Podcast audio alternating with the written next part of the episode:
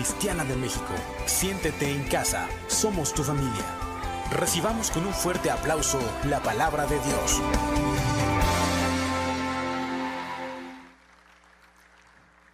Gracias a Dios porque estamos en su casa. ¿Cuántos decimos amén? Semáforo verde, por dentro rojo, pero vamos bien. Vamos con fe. Vamos a orar, a pedirle al Señor que nos hable, nos ayude. Y este es un, un tiempo muy hermoso, muy interesante, en el cual Dios quiere hacer cosas. Vamos a orar. Te damos gracias, Señor, porque estamos vivos. En el nombre de Jesús, agradecemos todo lo que has hecho por nosotros. Gracias, Señor, porque podemos respirar y podemos estar en esta mañana escuchando tu palabra. Háblanos, Señor. Unge mi vida para que sea tu consejo y tu sabiduría la que toque los corazones. Gracias por escogerme, gracias por salvarme y por la obra que estás haciendo en mi vida. En el nombre de Jesús. Amén. Bien, pues hoy tenemos un tema interesante y el título de la palabra de hoy es Paz en la tormenta. ¿Cuántos quieren paz en la tormenta? Amén. Fíjense que hay una característica muy hermosa de nuestro Señor Jesús, porque el Señor Jesús tenía a su equipo de los doce. Y ese equipo de los doce había de chile, de mole y de pozole, muchos caracteres, muchas maneras de pensar. Y, y, y, era tremendo ese equipito, era cosita, cosita linda. Había gente con deficiencias, había gente con incredulidad, había gente con el corazón endurecido. Se peleaban entre ellos, que yo voy a ser el primero y quién se sienta a la derecha de ti. Entonces era difícil trabajar con ellos. Pero la misión del Señor siempre fue enfocarlos en el reino, en el amor. Y Él les enseñaba constantemente y les decía, el mayor no es el que se enseñorea, sino el que sirve a los demás. Y todo el tiempo estuvo el Señor Jesús trabajando con ellos. Tan es así que el Señor Jesús, el creador del universo, una ocasión toma su toalla y se hinca y les lava los pies a los discípulos. Y pues Pedro, ay Pedro, le dice al Señor, no me lavarás los pies. ¿Cómo crees? Tú eres el Señor. Y el Señor Jesús le dijo, no entiendes esto ahora, pero después lo entenderás. Y entonces el Señor estuvo trabajando con ellos en la unidad. Y nosotros como iglesia necesitamos estar unidos, no solamente en físico, en presencial, sino que estemos unidos en el amor de Cristo. ¿Cuántos decimos amén? Y si tú volteas a ver, a ver, te pido que hagas algo, voltea a ver todos los que están aquí, voltealos a ver. Somos gente diferente, ¿sí o no? Unos muy bendecidos, otros menos. Habemos gente ansiosa, gente que se deprime, gente con la cual las situaciones que pasan nos generan preocupación. Y la realidad, mis hermanos y amigos, no estamos en control de nada. ¿Cuántos lo sabían? Ni siquiera puedes controlar que el caballo se te caiga o no se te caiga. Todos los que vamos papelones digamos amén. El mundo cambia, nuestro cuerpo cambia. Yo tengo 48 años. Uh, esos, esos que aullaron no son más jóvenes o más grandes que yo, pero está bien. La porra estuvo buena. Y ya no es lo mismo. Yo me acuerdo que hace años caminaba, corría. Yo me acuerdo que me acostaba 3, 4 de la mañana, me paraba sin problemas temprano. Ahora me acuesto como los pollos a las diez y media porque ya me da sueño. Me paro a las 6 y no podemos hacer nada. Salen las, las famosas patitas de gallo, de repente te cuesta más trabajo adelgazar. Y lo único de lo que estamos seguros es que Cristo vive en nuestros corazones, ¿sí o no? Dar un aplauso al Señor por esto. Es lo único seguro. Y yo no sé si tú has sentido, pero yo he sentido y concuerdo con mi esposa que predicó en la mañana, que estará viniendo un tiempo muy poderoso de parte de Dios en la casa para que busquemos al Señor más intensamente. La realidad es que la pandemia nos desanimó, nos hizo que nos alejáramos los unos de los otros. Yo que soy una persona que me encanta abrazar y besar a mis hermanos y mis hermanas, nada más nos hacíamos como maridos resentidos de lejos. Así nos saludábamos y para mí era frustrante, ¿verdad? Pero el Señor quiere ayudarnos en las batallas de nuestra vida. ¿Cuántos lo creemos? Y vamos a una escritura que está en Marcos capítulo 4, versículos del 35 al 41. Esta es una escritura que se ha mencionado muchas veces. Es una escritura que se mencionó en el, en el, en el eh, servicio pasado, pero es una escritura que nos habla de que Dios confía en su poder. Lo vuelvo a repetir, quizás no me lo entendiste. Dios confía en su poder. ¿Cuántos decimos amén? Dicho de otra manera, Dios tiene el control. Él sabe si vas a ganar, cuánto vas a ganar. Él sabe si te vas a casar, con quién te vas a casar. Él sabe si vas a adelgazar o no. Él lo sabe todo. Fíjate lo que dice Marcos 4, 35 al 41. Dice, al atardecer Jesús dijo a sus discípulos, crucemos al otro lado del lago. Así que dejaron a las multitudes y salieron con Jesús en la barca, aunque otras barcas los siguieron. Fíjate qué interesante. Allí van los chismosos atrás de Jesús. Pronto se desató una tormenta feroz y olas violentas entraban en la barca, la cual empezó a llenarse de agua. Jesús estaba dormido en la parte posterior de la barca, con la cabeza recostada en una almohada. Los discípulos le despertaron. Maestro, ¿no te importa que nos ahoguemos? Gritaron. Cuando Jesús se despertó, reprendió al viento y dijo a las olas, silencio, cálmense. De repente el viento se detuvo y hubo una gran calma. Luego él les preguntó, ¿por qué tienen miedo? ¿Todavía no tienen fe? Los discípulos estaban completamente aterrados. ¿Quién es este hombre? Se preguntaban unos a otros. Hasta el viento y las olas lo obedecen. La palabra no lo dice, pero yo creo que si estás dormido plácidamente y alguien te grita, ¿cómo reaccionarías? ¿Cómo le dirías? Deja, deja de estar dando lata, déjame dormir. El Señor Jesús buena onda no les dijo, pero lo tremendo es que los discípulos estaban asustados por la tormenta, pero quedan aterrados cuando ven que Jesús se, se pone en pie y le habla a la tormenta. Y ellos dijeron, ¿quién es este hombre que aún el viento y el mar le obedecen. Y aquí quiero resaltar algo. Yo no sé si los discípulos sabían o no sabían quién era Jesús. Ya llevaban un buen rato caminando con él. Ya habían visto milagros. Ya habían experimentado su poder. El problema de los discípulos es que ellos habían visto los milagros, pero no habían creído en él. Yo les pregunto esta mañana, ¿Cuántos han recibido el milagro de parte de Dios? Amén. Fíjate, la mayoría. Pero muchas veces no estamos reconociendo a Jesús en nuestras vidas.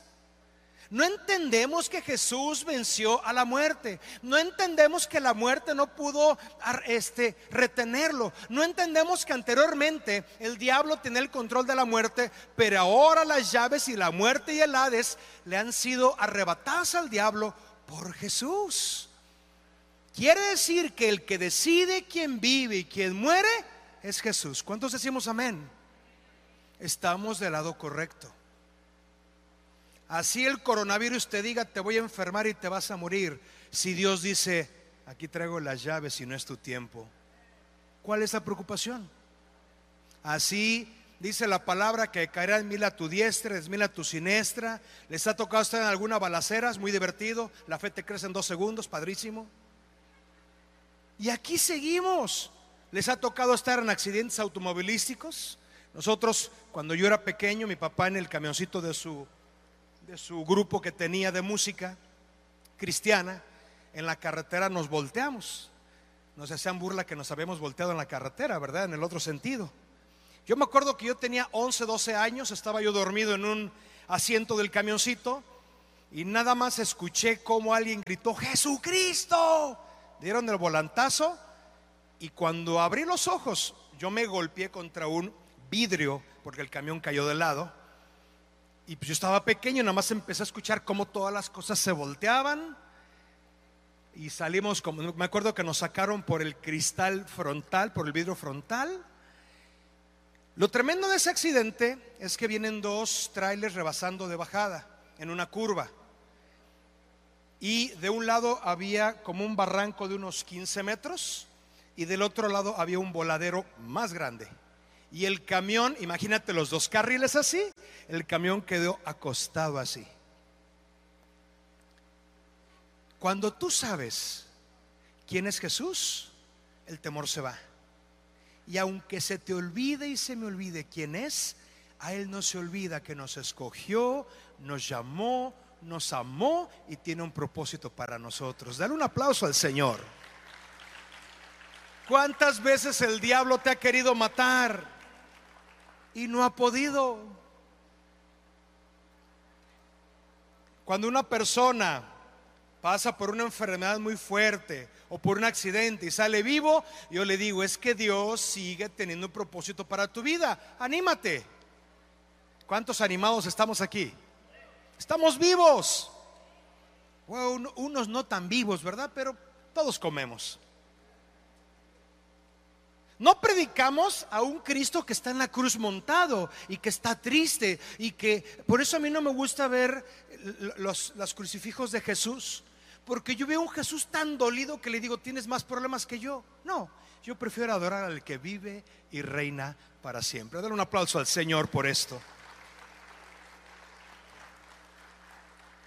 El Señor Jesús y sus discípulos se encuentran en la tormenta y el Señor confiaba o confía en su poder.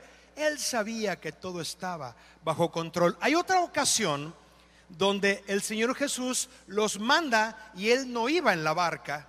No lo vamos a leer ahorita. Pero dice la palabra que Él se va acercando a la barca y que alguien por ahí gritó, un fantasma. Yo no sé si alguien ha visto un fantasma. Algunos cuando llega el recibo de la luz lo vemos.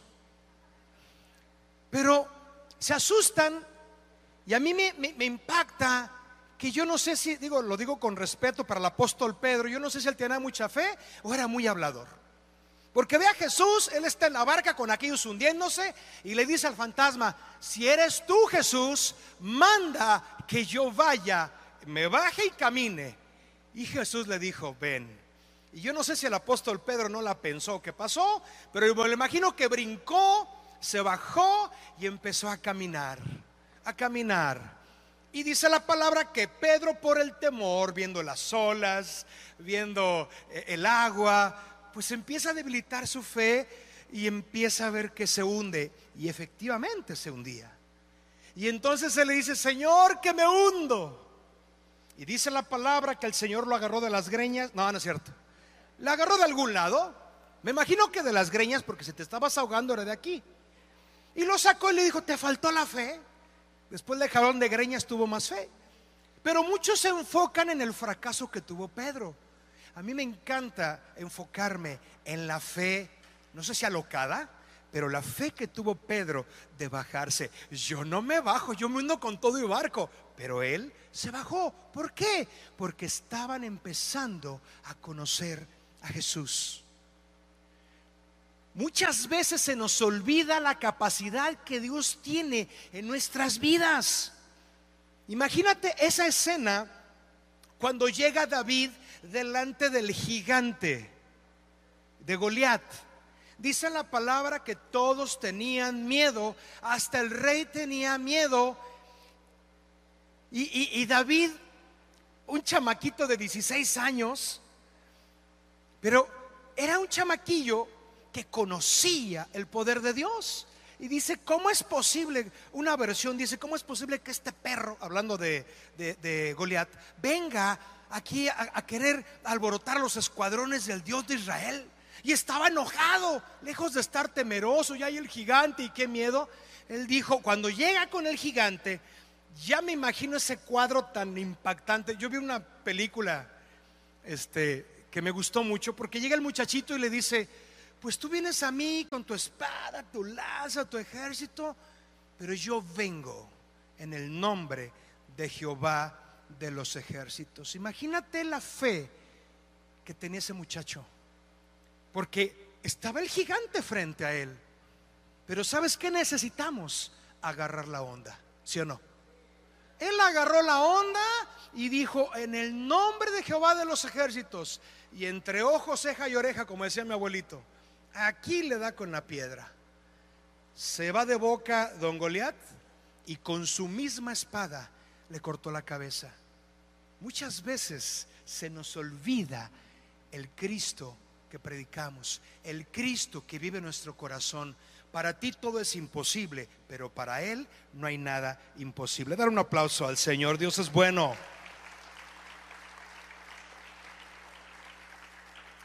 En la vida va a haber tormentas, va a haber luchas, pero seguro llegarás al propósito de Dios.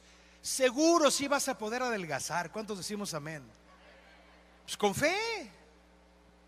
Seguro si vas a tener el trabajo que quieres. ¿Cuántos decimos amén? Ahí va.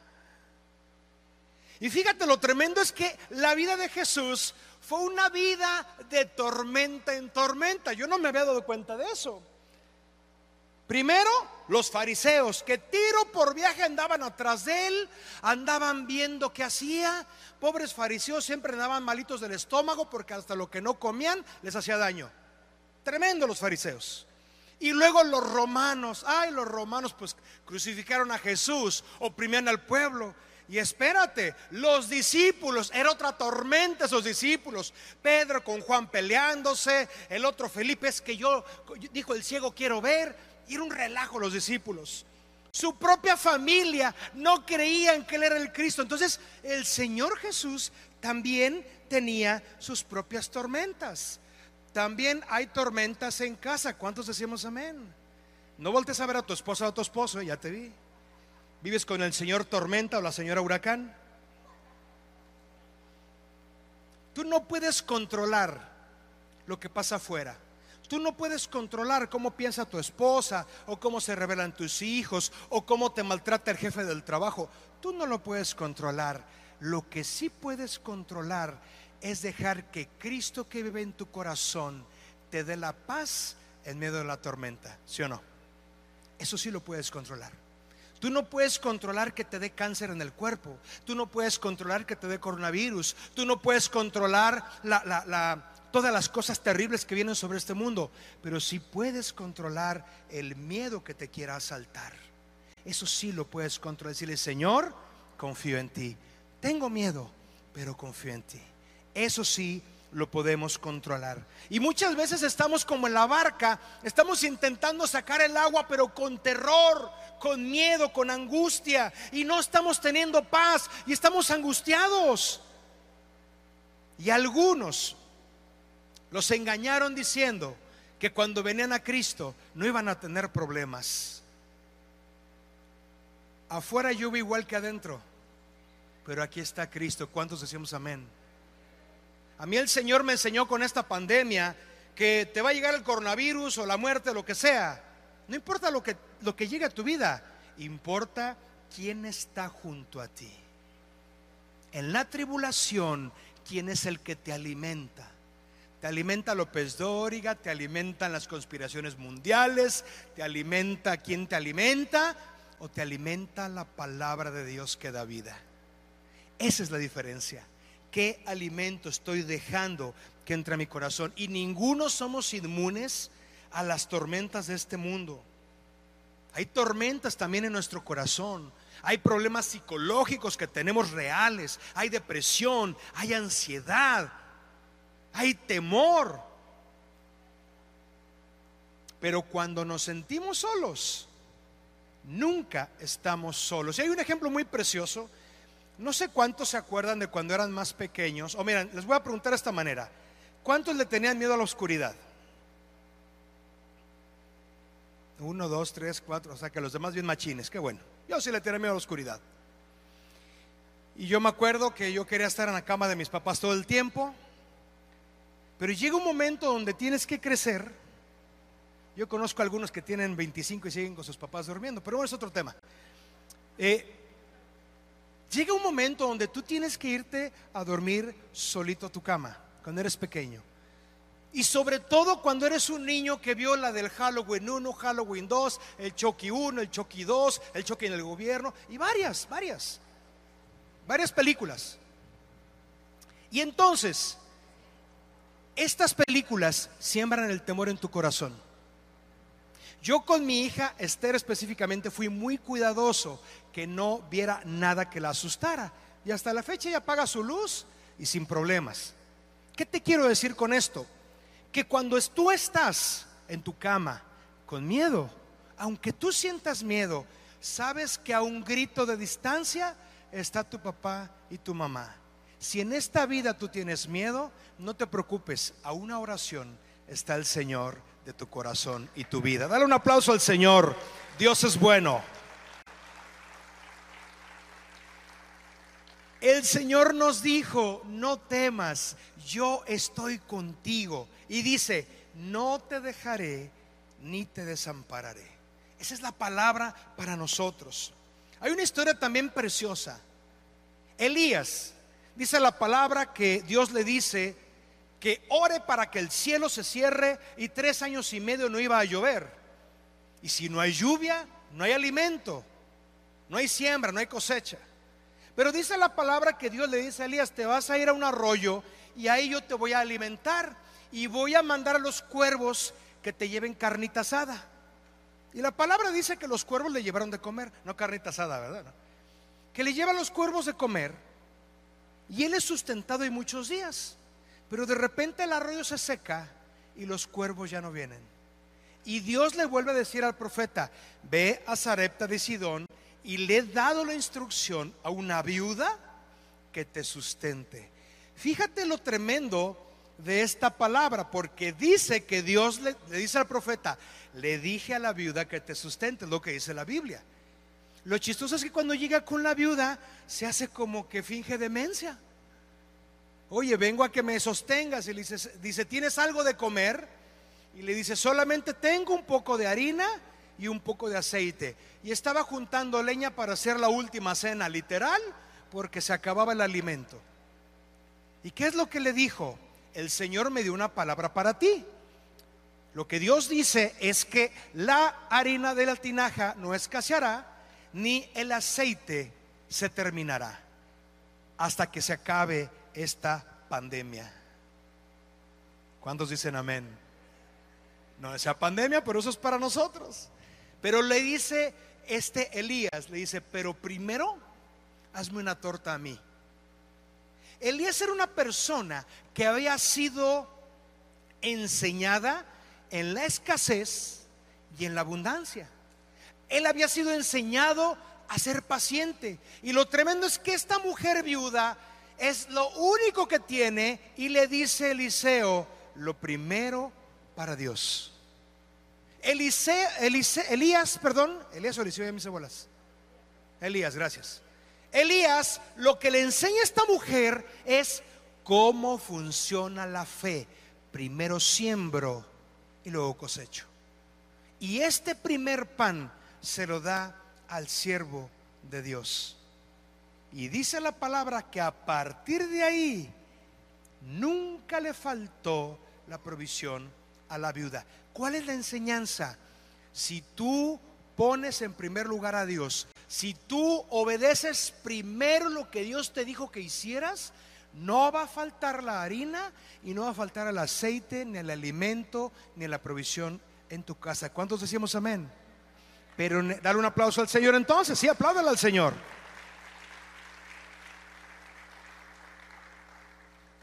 Le pido al grupo de alabanza que pase. Esta viuda estaba pasando por un momento difícil. Ella sabía que era lo último que tenía. Y sin embargo, ella decidió obedecer a Dios.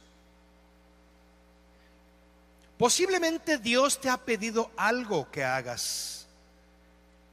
Posiblemente Dios te pidió que perdones a esa persona que te ofendió, que perdones a esa persona que te engañó, que te transó, que te insultó.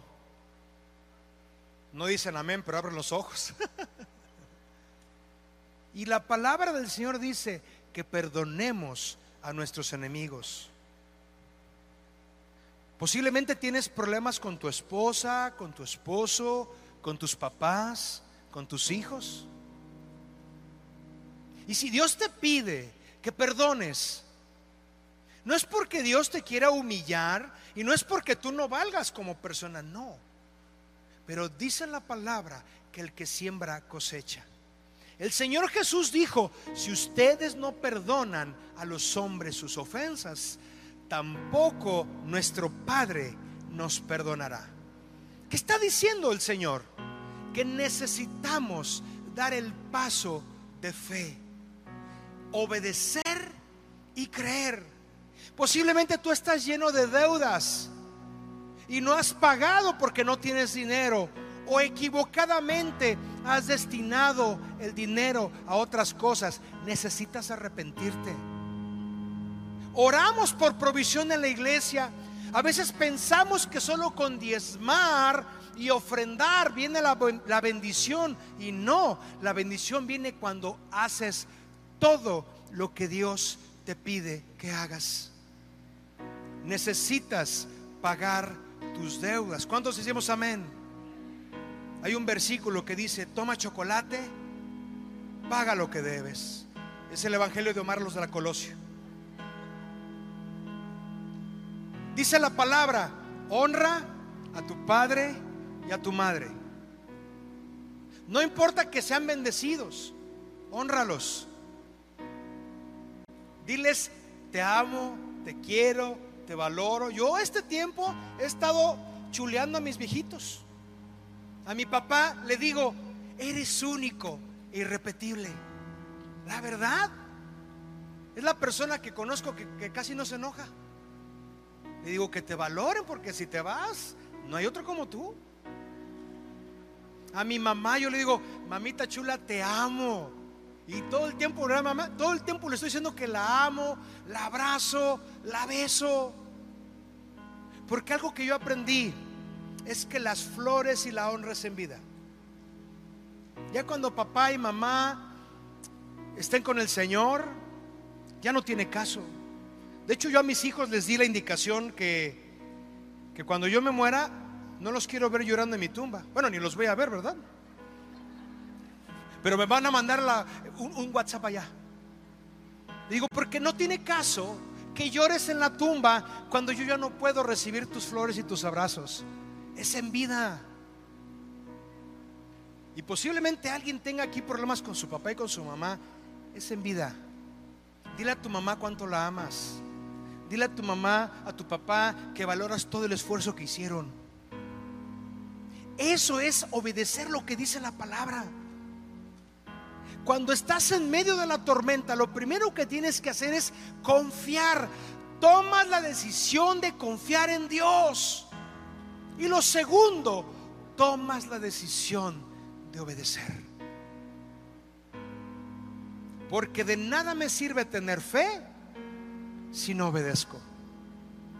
Y quiero terminar con una última escritura que no te la pasé, Ricardo.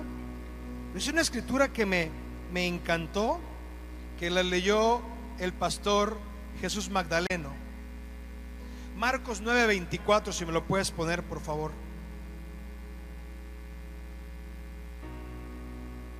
¿Será que te falta fe? Marcos 9:24, vamos a leer desde el 23, por favor.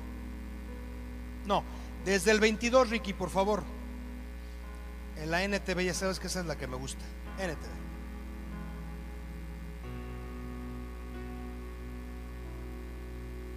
Esta es una historia de un muchacho que está endemoniado y sus papás llegan con Jesús.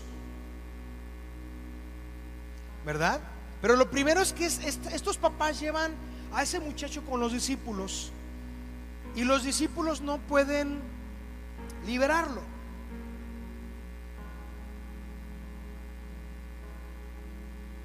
Versículo 22 dice, están platicando los papás con Jesús y les dice, a menudo el espíritu lo arroja al fuego o al agua para matarlo.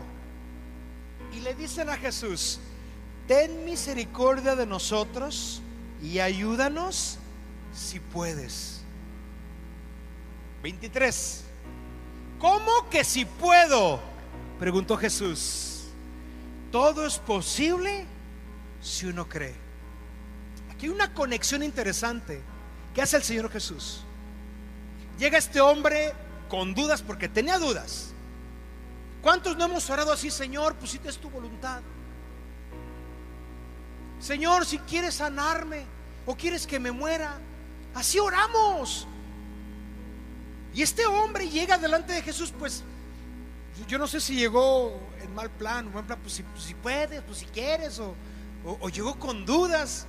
Y entonces el Señor Jesús le dice, a ver, ¿cómo que si puedo? Y le dice, de que puedo, puedo, pero tú crees. De que puedo, puedo, yo soy Dios, no hay nada imposible para mí, pero tú crees. Es que Señor quisiera un trabajo nuevo de que te lo puedo dar, te lo puedo dar. Pero crees. Y nos encontramos con una realidad tremenda. No estamos creyendo. Nos falta fe. Y continúo leyendo. Versículo 24. Al instante el Padre clamó, sí, creo, pero ayúdame a superar mi incredulidad.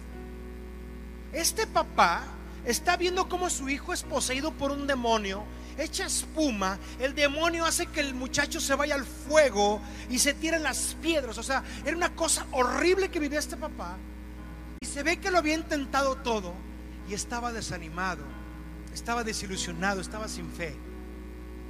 Pero fue honesto con Dios y le dijo, creo, pero no creo. Había una esquizofrenia en su cabeza, es que pues tú eres Dios, pero me cuesta trabajo entenderlo. Y necesitamos, cuando tengamos duda, necesitamos orar así. Señor, yo sé que tú lo puedes, pero me falta la fe. A veces nos da miedo orar, no tengo fe. No vaya a ser que me caiga un rayo o no reciba nada. No, Dios conoce tu corazón. ¿Cuántos decimos amén? Pero necesitas ser honesto en tu oración. Señor, tu palabra dice en Isaías 53 que me quieres sanar, pero ¿qué será? ¿Que sí o que no? Yo tengo un problema de diabetes en mi cuerpo hace muchos años, por descuidado. Yo he estado orando al Señor y le digo, Señor, yo creo que tú me puedes sanar. Y no ha pasado el milagro en algunos años. Y yo digo, Señor, ¿qué será? ¿No me lo merezco? O, el cielo no está abierto sobre mí. No, el problema no es Dios. El problema no es su poder. El problema es que estoy teniendo problemas de incredulidad. ¿Sabes cómo devorar uno? Señor, Isaías 53 dice que tú ya pagaste por todas mis enfermedades, por la artritis, por todo lo que yo pueda tener. Pero ¿sabes qué, Señor? No creo lo que dice tu palabra. Me cuesta trabajo creer lo que está escrito ahí. Ayúdame en mi incredulidad. Y lo tremendo es que el Señor Jesús dice que aumentaba en el 25, dice, cuando Jesús vio que aumentaba el número de espectadores, reprendió al espíritu maligno. Escucha, espíritu que impides que este muchacho oiga y hable, dijo, te ordeno que salgas de este muchacho y nunca más entres en él. 26. Entonces el espíritu gritó, le causó otra convulsión violenta al muchacho y salió de él. El muchacho quedó como muerto. Un murmullo recorrió la, la multitud. Está muerto, decía la gente. Pero Jesús lo tomó de la mano, lo levantó y el muchacho se puso de pie. Pero aquí no está lo más interesante. Versículo 28.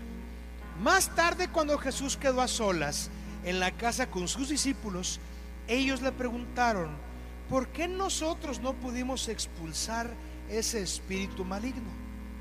Jesús contestó, esa clase solo puede ser expulsada con oración. Hay otras versiones que dicen oración y ayuno. ¿Qué te quiero yo transmitir esta mañana? La lucha verdadera que tú tienes no es económica, ni es la enfermedad, ni es tu esposa, ni son tus hijos. La lucha es tuya, interna, es mía, interna. ¿Sabes qué necesitamos hacer para tener fe? Poner manos a la obra. Necesitamos orar y, ¿por qué no? Necesitamos ayunar. Necesitamos empezar a buscar a Dios como nunca lo hemos buscado.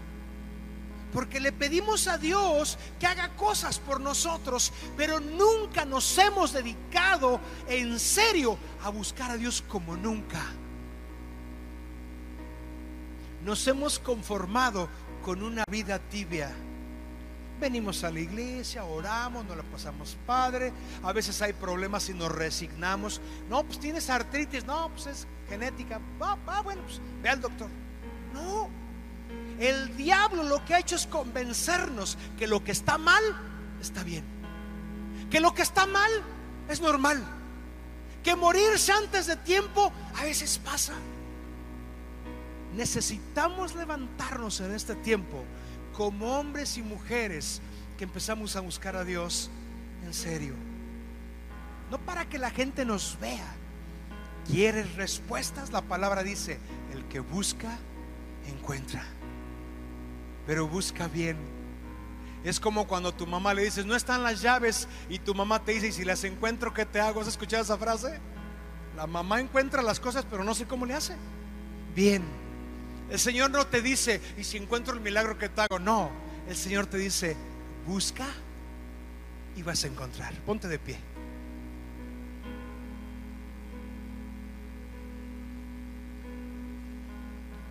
Más que buscar la solución a lo que estás viviendo, busca la fe que te hace falta.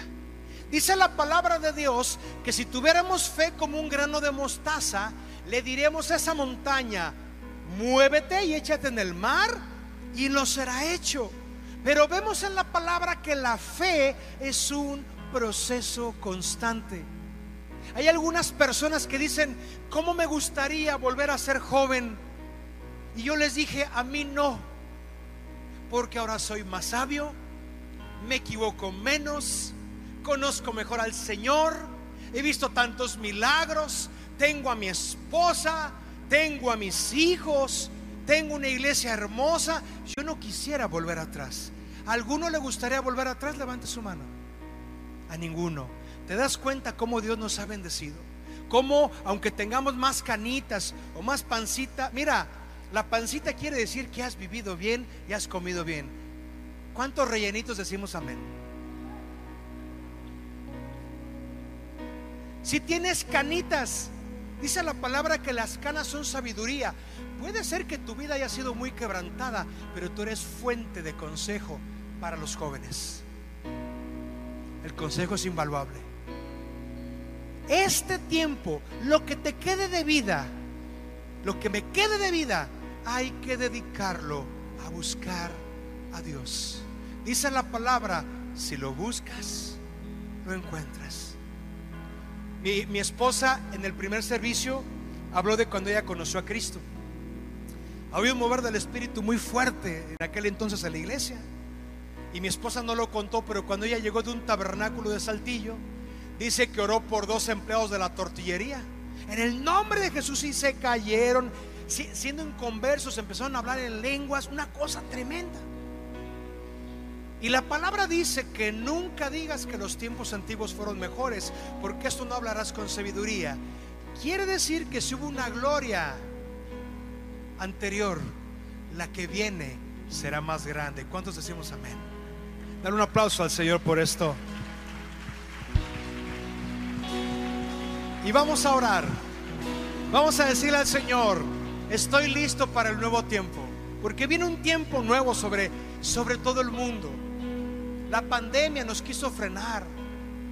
No sé si se dieron cuenta que se fue el Facebook, el WhatsApp, el Instagram la semana pasada. Qué bueno porque el teléfono no sonó todo el día. Quiere decir que el diablo puede controlar las redes sociales. Por eso necesitamos congregarnos en físico. Porque imagínate que ahorita se fuera el YouTube, los que están conectados se pierden la bendición. Aquí nosotros seguimos en el tercer cielo gozándonos. Necesitamos regresar a la iglesia. Si tú conoces una persona que no ha venido porque tiene miedo por lo que sea, dile regresa a casa. El Señor te cuida, te guarda y te protege. Vamos a orar. Vamos a pedirle al Señor que nos ayude. Señor, me cuesta creer. Sé honesto con Dios. ¿Sabes qué, Señor? Eso que te pedí, como que no te he creído. Como que he dudado. Como que ya me resigné a esta enfermedad de la artritis o, que tengo una, arteria tapada o, que traigo algún mal congénito. Ya me resigné, Señor, perdóname. No he creído. Hazle como este papá. Ayúdame en mi incredulidad. Padre, en el nombre de Jesús te damos gracias. Porque, Señor, tu palabra dice que tu brazo no se ha hecho chiquito para no salvar. Señor, tu brazo es poderoso. Tu brazo es perfecto. Tú, Señor, nos has amado. Tú, Señor, nos has perdonado. Tú, mi Dios, por medio de Cristo, has abierto el cielo para nosotros. No hay nada que nos pueda negar las bendiciones que tú has preparado para nosotros. Pero Señor, ha sido un tiempo difícil. Ha sido un tiempo de incredulidad. Ha sido un tiempo donde hemos dudado de tu poder, Señor. Perdónanos. Pero como decía este papá, creo, pero ayúdame en mi incredulidad. Creo, pero me falta la medida de fe. Creo, pero hay una batalla en mi cabeza que no me deja. Creo, ayúdame en mi incredulidad. Y cuando este papá, Señor, declaró, tú lo que hiciste fue que el diablo lo reprendiste, se fue y su hijo fue libre. Oro esta mañana, Señor, por aquellos papás que han estado preocupados por sus hijos, que saben que sus hijos han estado influenciados por demonios de rebeldía, de vicios, de problemas de identidad. Padre, tú tienes el control para liberarlos, pero ayúdanos en la incredulidad.